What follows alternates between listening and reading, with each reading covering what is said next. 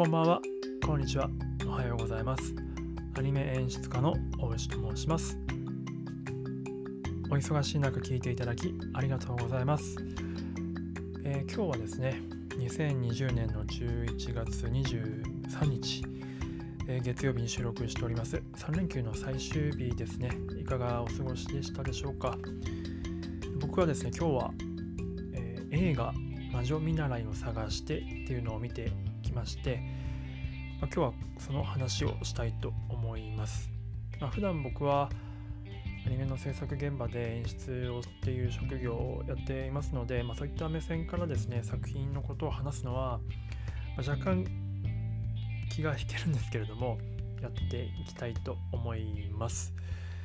はい、あの魔女見習いを探してっていうのをあのどのぐらいの方ご存知かあれなんですけれども今日はですねあのネタバレ全開で全開というか結構ネタバレを含むと思いますのであの全く見ずに見に行きたいという方はあの見ていただいてから聞いていただくのをお勧めいたします。で、まあ、感想というよりかは、まあ、発見ですね。えー魔女未来を探してを見て、まあ、僕が発見したこととかっていうことをシェアしていきたいなと思っております。あの魔女の未来を探してだけじゃなくて他の作品とかにもまあ、抽象化して転用したりとかできるんじゃないかなという点を話していきたいと思います。で、魔女見習い探してっていうのはご存知ない方いると思うんですが、えーっと、まあ、20年ぐらい前ですかね、えーお邪魔女ドレミっていうのが、約何シリーズだろう？4, 4シリーズか5シリーズぐらい通して、4、5年間ぐらいにわたってですね、朝の番組で、日曜の朝の番組でやってたんですけれども、それの、まあ、続編というか、まあ、後継作品という感じですかね。あの僕全く情報を入れずに見に行ったのでてっきりあのてっきりドレミのドレミたちが主人公のドレミたちが大人になった時の話なのかなと思ってたんですがちょっと違いましたね。あの設定としてはあの僕らみたいにです当時ドレミを見ていた子供の時に見ていた、えー子供たちが大きくなってでそれでそれぞれの暮らしの中でドレミをそういえば見てたっていうことを思い返していくっていうような、えー作品ですね。ドレミによってどういう影響があったかとかどれだけ電気つけてもらったかみたいなことをこう確認していく。でそれで実際ドレミたちがその各、えーシリーズの中でですね、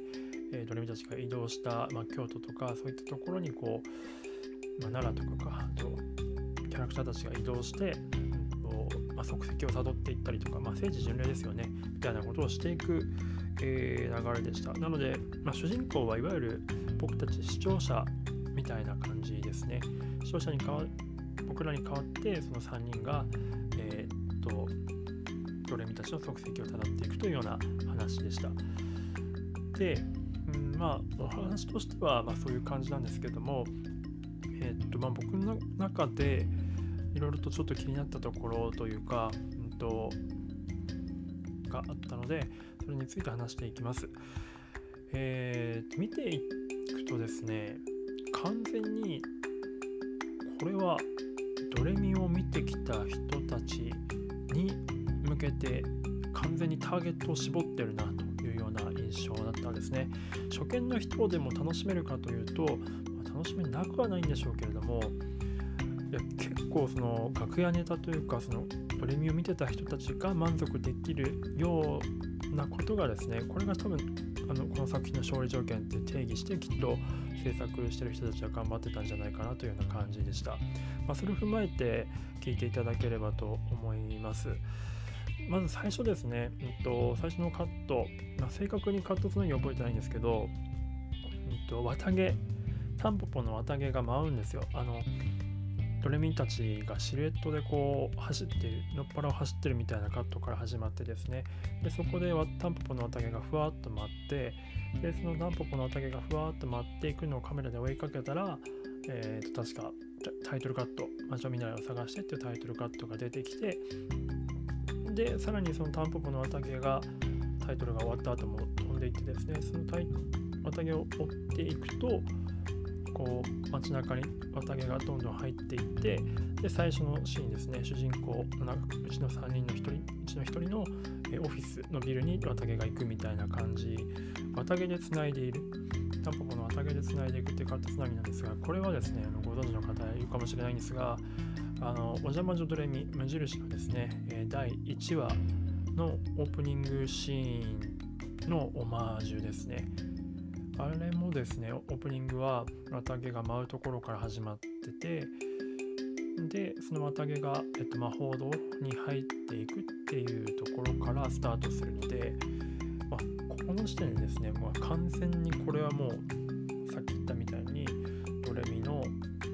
えー、ドレミを見ていた人たちに向けたあ映画なんだってことをまさし示してるという意味でですね、まあ、分かりやすくこういうこう示してくれてるのでなんというかあこれでその見る方向性が決まるという意味でですね分かりやすい感じでありがたかったなというふうに思いました、まあ、やっぱりそのうんファーストカットの方でこれがどういう映画かとかっていうのを示してくれるっていうのは結構えっ、ー、と、まあ、僕は結構好きなので、まあ、それはすごく良かったなというふうに思いました。で逆に言うとまあ多分見てなかった人はなんで急にタンポポの綿毛出てきたんだろうとか思うような気がします はい。で、あともう一つのポイントとしては、まあ、役者さんの声ですね。えー、いわゆる声優さんではなくて、うんとまあ、桃色クローバー Z の方とか、そういった感じで、普段声優あまりされてない方が主人公の3人は割り振られてたと思うんですけれども、まあ、ここに関して結構ポイントだなと思っていて、まあ、いわゆる、まあ、素人っていうと恐縮なんですけれども、まあ、声優さんじゃない方を素人と定義させていただくと、まあ、普段ほとんど声優の仕事をしてない方をですね、声優じゃないと定義させていただくと、まあ、素人の方がやる場合の、うんと、ポイントですね。えーと、例えば、ジブリ、これ多分個人によっても感覚違うと思うんですが、ジブリ作品とか、うんとあと新海さんの作品とか、細田さんの作品、細守さんの作品とかっていうのは、構そういった、まあ、タイアップとかっていうのを含めて、まあ、役者さんですねその役者あの俳優さんとか女優さんとかアイドルの方とかが、えー、声優さんじゃない方が主役を務められるケース結構あると思うんですけれども、まあ、全部が全部じゃないんですけど結構ハマっていることが個人的には多いと思っていて違和感がないことが多いと思ってるんですね。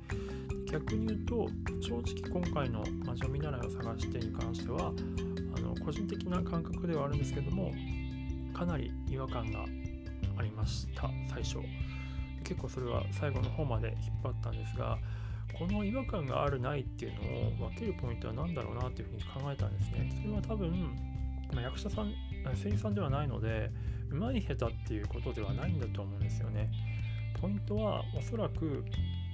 うんと作品のルック見た目とか含めての見た目とか、まあえストーリーとか含めてのルックのとリアリティラインが多分それを分けてるんじゃないかなと思ったんですね。えー、例えば、えーとまあ、細田さんのやつとか新海さんのやつって非常にこう背景がと写実的なんですよ。情報量が多くて、えー、っとまあ、本当にその写実的、まあ、実写に近い比較的実写に近いディティールで背景が作品の世界観を作るっていう風に言ったりするので、ま、写実的な世界観という意味でまあ、生っぽいんですよね。キャラクターは結構情報量整理されてるんですけど作品の世界観としてはかなり現実世界に近い。っていうことでいわゆるその素人っぽい普通の失敗感のない薄い感じの声、えー、素人の方の声が比較的馴染みやすいんじゃないかというふうに思ってましてジブリもそうなんですよジブリも結構キャラクターは結構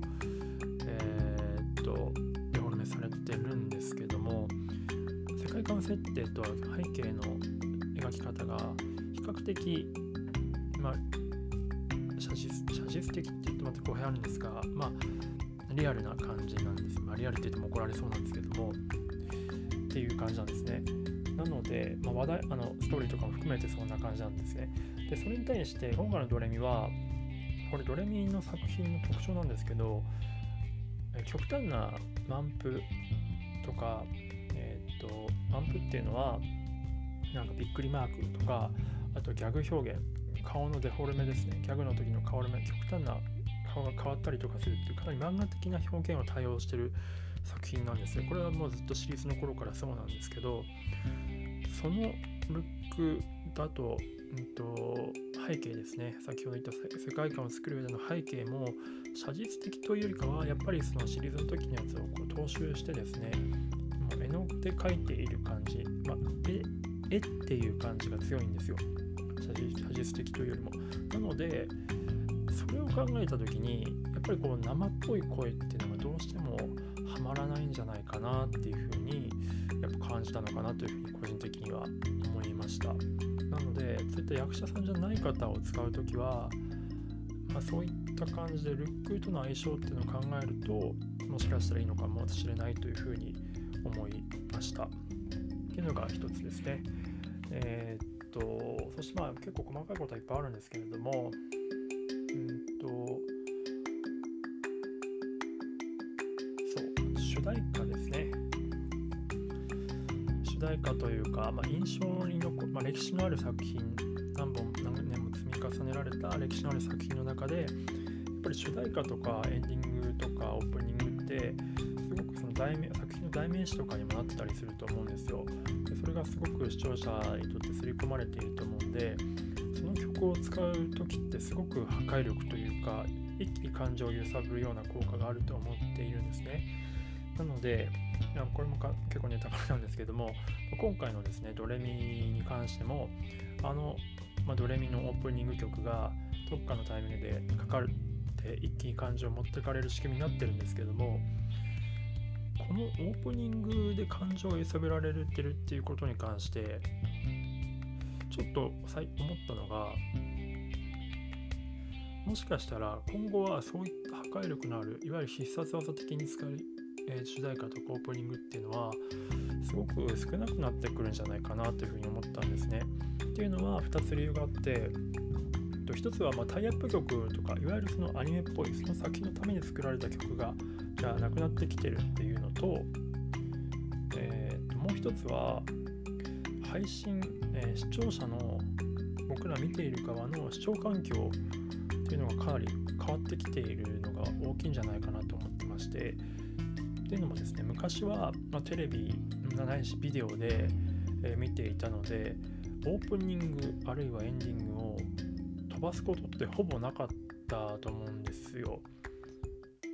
まあ、DVD とかブルーレイになってもしかしたらそういったことが出てきたかもしれないんですが少なくとも僕らま30代ぐらいの感覚では子供の時の時代で言うと、まあ、飛ばすってことは物理的になかなか難しかった。なのでオープニングエンディングっていうのを刷り込まれる、えー、回数がですね圧倒的に今と比べて多かったんですね。なのでドレミの主題歌とか例えば「ワンピースの We Are とか、えー、あとは「ゆい白書の爆弾」とかあとは何でしょうねえっ、とあデジデジモンの「バタフライ」とかああいったすごい名曲がいまだにこうかかると心が動くのは、何回も何回も聴いているからっていうのはかなり大きいと思ってるんですね。でそれに対してですね今は、まあ、先ほど言ったブルーレイもそうなんですがそれ以上にえっ、とやっぱり Netflix とかそういった配信サービスで聞くことが見ることが多いと思うんですね。YouTube とかも含めて。であれらのサービスの特徴としてはエンディングとかイントロがスキップされる仕様になってるんですよ。もちろんそうじゃないすることすることもできるんですけども普通にしてたら勝手にスキップされるんですね。となると必然的に聞く回数が減るですよ。なので刷り込みが減るのでその曲に対しての思い入れっていうのはその10年前20年前の、